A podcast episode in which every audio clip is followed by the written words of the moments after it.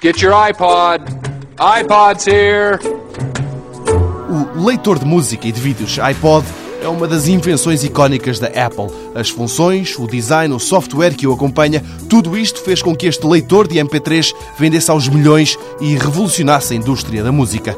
João Nuno Moreira, da Universidade de Coimbra, destaca este pequeno objeto como um dos momentos altos da inovação realizada pelo homem e começa por falar em Feynman, precursor das nanotecnologias e Prémio Nobel da Física. Isto é uma coisa inacreditável. Em 1959, o Feynman dizia que no dia em que nós tivéssemos as ferramentas para fazer a manipulação da matéria, quer ao nível atómico, quer ao nível molecular, por exemplo, nós vamos conseguir ter chips de computadores cada vez mais pequeninos.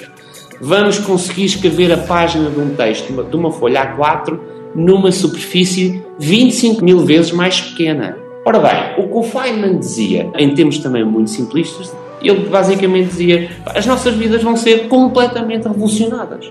A capacidade que nós temos, por exemplo, de ter um iPod com 80 GB, em que eu consigo ter 20 mil músicas, numa coisa que eu transporto no bolso das calças ou da camisa. E para além de ser uma maravilha da técnica, é também um símbolo do design, um fator em que a Apple aposta bastante e que apela aos utilizadores, sejam dos iPods, sejam dos computadores Mac. O primeiro computador que eu tive foi precisamente o Mac em 1991, 92.